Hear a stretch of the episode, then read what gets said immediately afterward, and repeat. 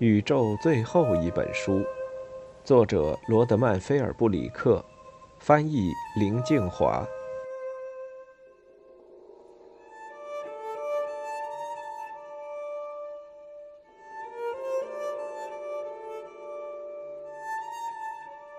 第一章，他们叫我憨头。当你读到我这本书的时候，想必时间已经过去一千多年了。因为我们这里的人早就不读书了。既然用大脑探针能解决一切，又何必阅读呢？大脑探针是个什么东西呢？大脑探针是一种方便快捷的获取信息的媒介，只需要一个小小的针头，就可以把所有影像和刺激直接灌进你的大脑，自由随意，而且活灵活现。这里有各式各样的大脑探针，比如时尚流行的、武打的等等，应有尽有，随你挑选。武打指的是江湖争霸，时尚流行指的是伊甸的生活图景。无论哪类探针，都会给你身临其境的真实感，让理想与现实、虚拟与真实零距离。大脑探针真的太棒，太方便了。他们都说探针输入胜过一切，这我可不知道，因为我有一个严重的病症，对电子探针过敏。只要探针一插进我的大脑，过敏就马上严重发作，然后我的整个脑子里就会成一团浆糊，变得糊里糊涂。因此，他们都叫我憨头。我知道那是对脑子不灵光的蠢货的称呼，但我不在乎。而且永远都不会在乎了。现在我正对着一个老旧的语音输入程序说话，它会把我的话印出来，里面有我听过的、见过的和亲身经历过的各种故事。我本来和养父母还有一个叫豆豆的妹妹生活在一起，但那是过去的事了，算了，不提了。莱特说得好，人不能总向后看。否则一定会在前面栽个大跟头。可以说，莱特改变了我的人生。如果你能读到这篇文字，或许他已经改变了全世界。莱特是个老掉牙，我们这里对老人的称呼。他实在太老了，胡须和骨头一样白，牙齿都快掉光了，皮肤又老又皱，而且还很薄，对着光都能看透。我是这么认识莱特的。有一天，霸王关的关主命令我抄莱特的家，我心里很清楚这不是好事儿，但我也明白我必须服从命令，不然的话我的小命就玩完了。没办法，我只好硬着头皮去找莱特。第二章，被迫做盗贼。我被父母赶出来后无依无靠，霸王关的关主大发慈悲收留了我，给了我一个勉强容身的小窝。就这样，我留在了霸王关。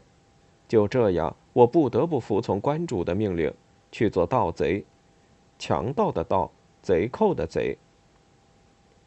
莱特居住的收纳箱在偏远地区，紧靠着输水管道。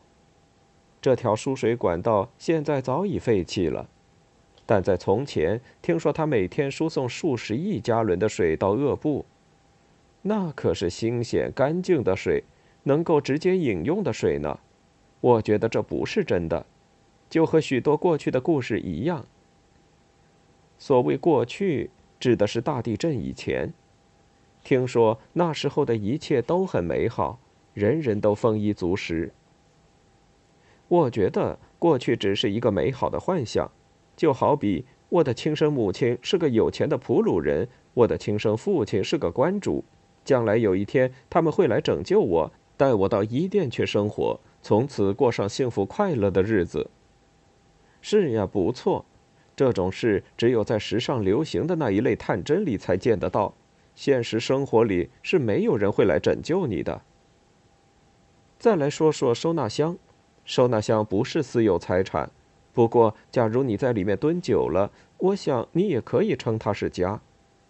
收纳箱有十个水泥箱摞在一起那么高，每一横列有一百个。听说过去人们是用这些箱子来存放东西的，但现在只用来存放那些没用的人，各式各样的白痴，还有就是像莱特那样的老掉牙。收纳箱的味道从很远的地方都能闻到，因为那里没有下水道，住在里面的人只好像牲口一样随地大小便。奇怪的是，乍一看那里好像没人居住。附近这间老旧的厂房很久以前就倒塌了，生锈的钢梁和破砖烂瓦堆积了一地，如果不从上面踩过去，根本无法通过。我听到老鼠吱吱的叫声和奔逃的声音。按说有老鼠的地方就一定有人，可是他们都在哪儿呢？原来是都躲起来了。当我走近时，只见一张脏兮兮的小脸正从一段破墙后面偷看，然后是一声呼啸，警告的信号，接着是一阵窸窣的匆忙躲藏的声音，好像很害怕的样子。也许是怕我，他们以为我是流氓打手中的一个，要来打他们，或者比这还糟，这其实更接近事实，尽管我不愿承认。我并没有公开的和霸王关的人混在一起，但不知为什么，关主比利·毕兹莫听说我没有家了，就大发慈悲，说给那憨头小鬼一个房间吧，他们就真给了。或许仅仅是因为我长得和他有点像吧。之后我就迷迷糊糊的被训练成了小偷，也可以叫盗贼，很厉害的。虽然我心里很清楚。偷那些比你还穷的人是件非常令人羞愧的事，但我又不得不这么做，因为我要是不服从关主的命令，他们就会要了我的小命。不偷就是死路一条，所以我也只能上贼船当了盗贼。张小脸又从破墙后面探出来，用他那对充满畏怯的大眼睛看着我。我冲着他大声喊：“嘿，别动！”他真的就不敢动了。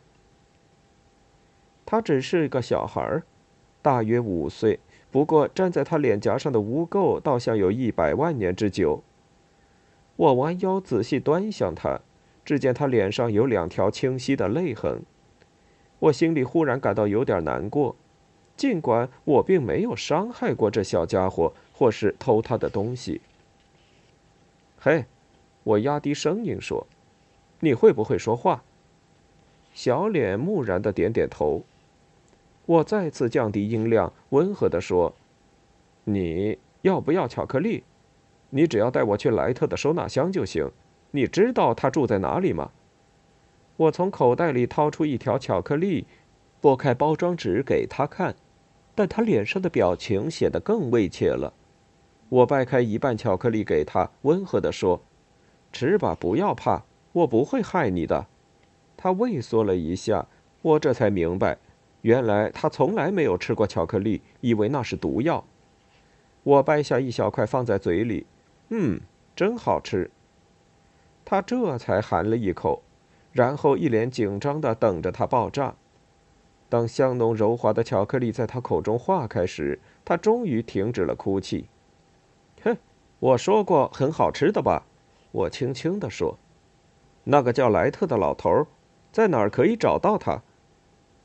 小脸带我走过一排又一排的收纳箱，他没说一句话，只顾着吸吮巧克力，或者是吓得不敢开口。当我们走到某一排收纳箱时，他停了下来，站在那里。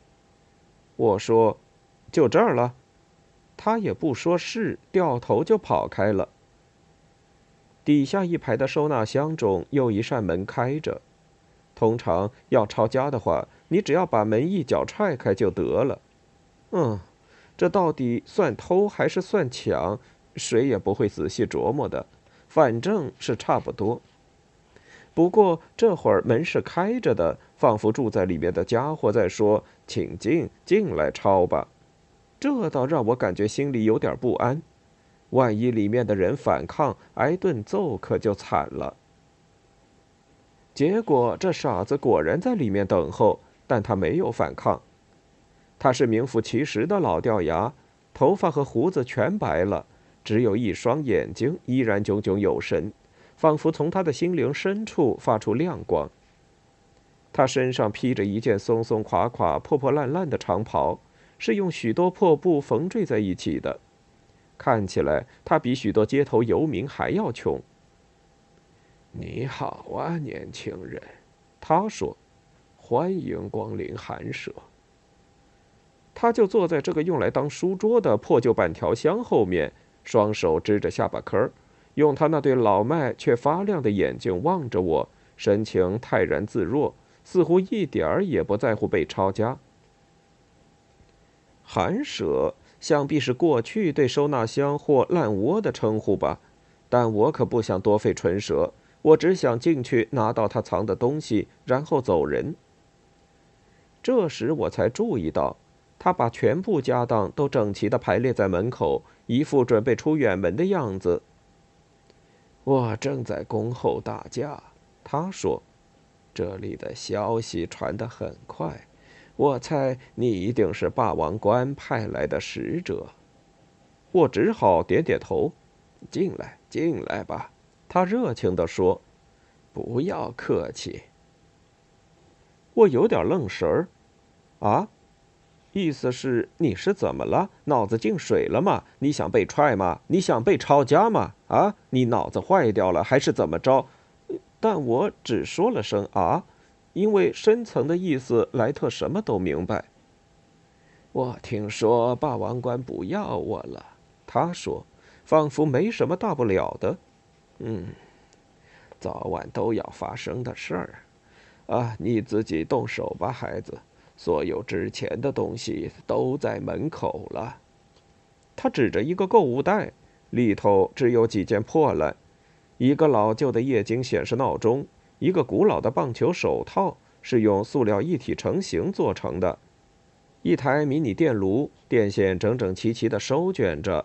没几样东西，但也够在当铺卖几个钱了，比以往在收纳箱的收获要好一点来吧。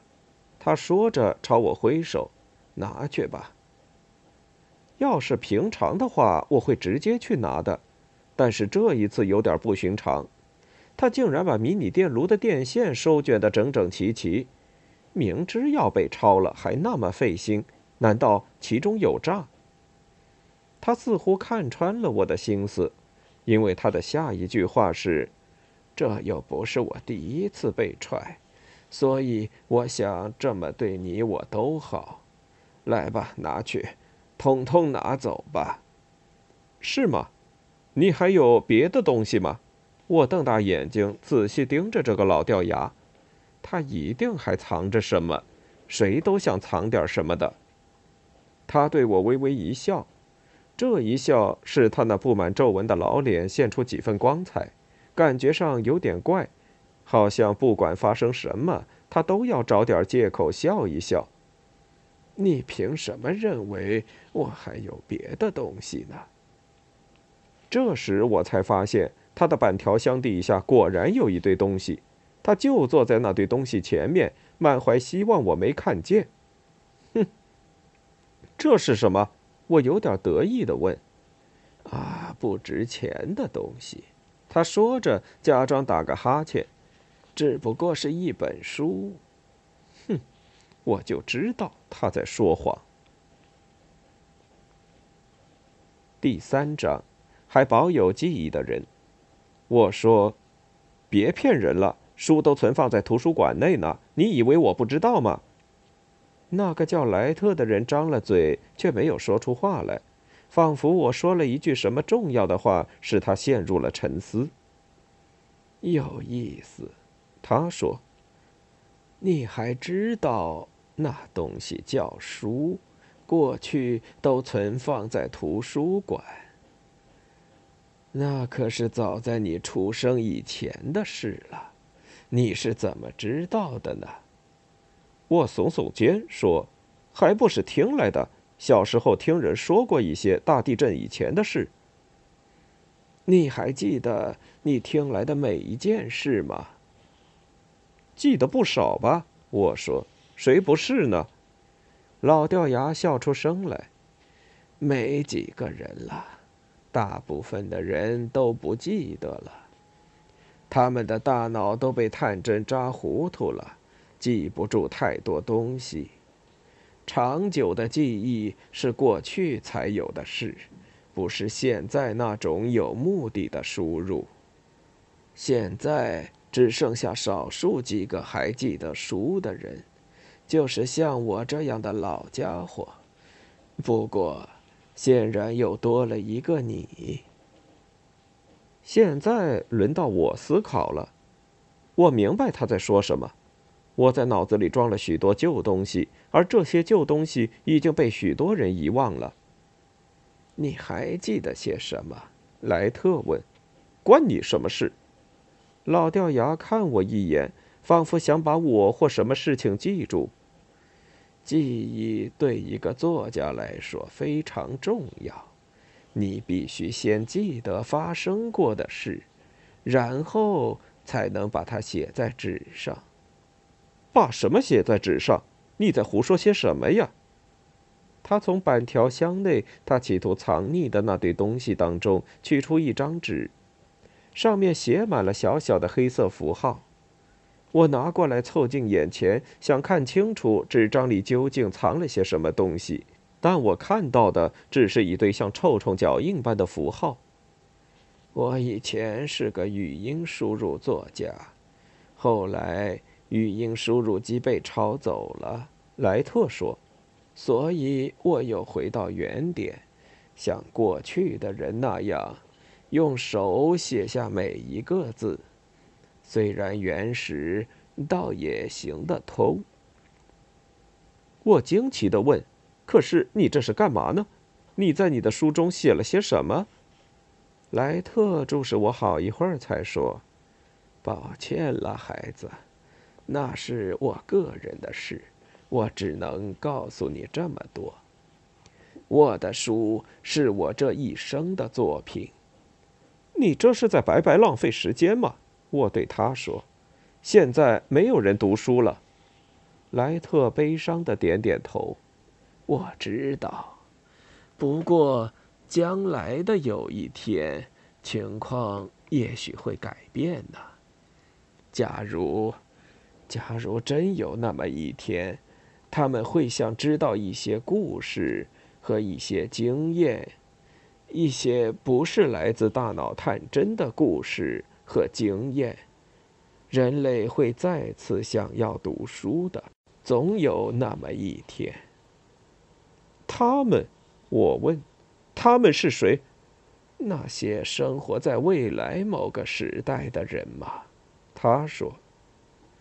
那些生活在未来某个时代的人，不知道为什么，他这句话令我脊背发凉，因为我从来没有想过未来。身在霸王关，根本就不可能想到未来。我只有那么一个勉强容身的地方，而且只有眼前这一刻。未来对我来说，就像月球一样遥远。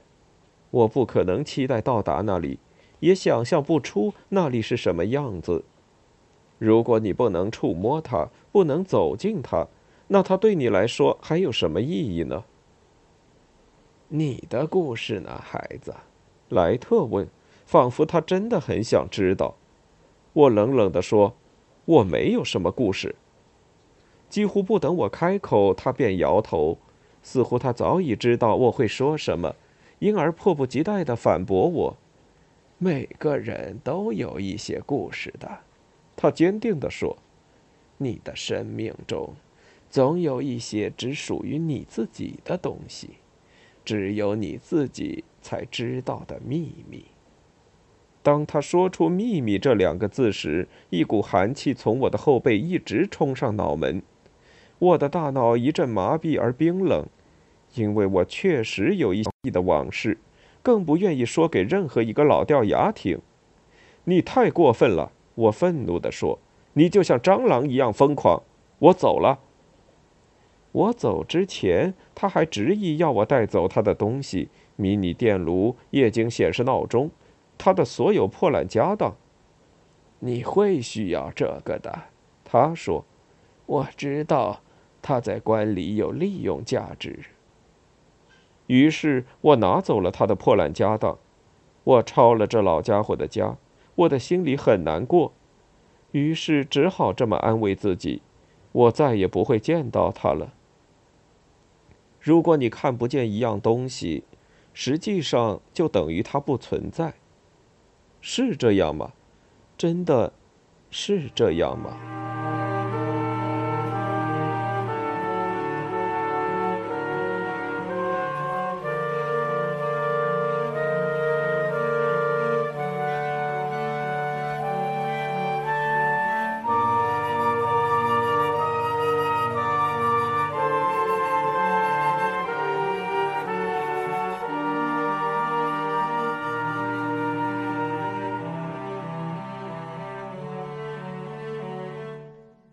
欲听完整版有声书，请关注我的微信公众号“我也读书 FM”，获得收听与更新信息。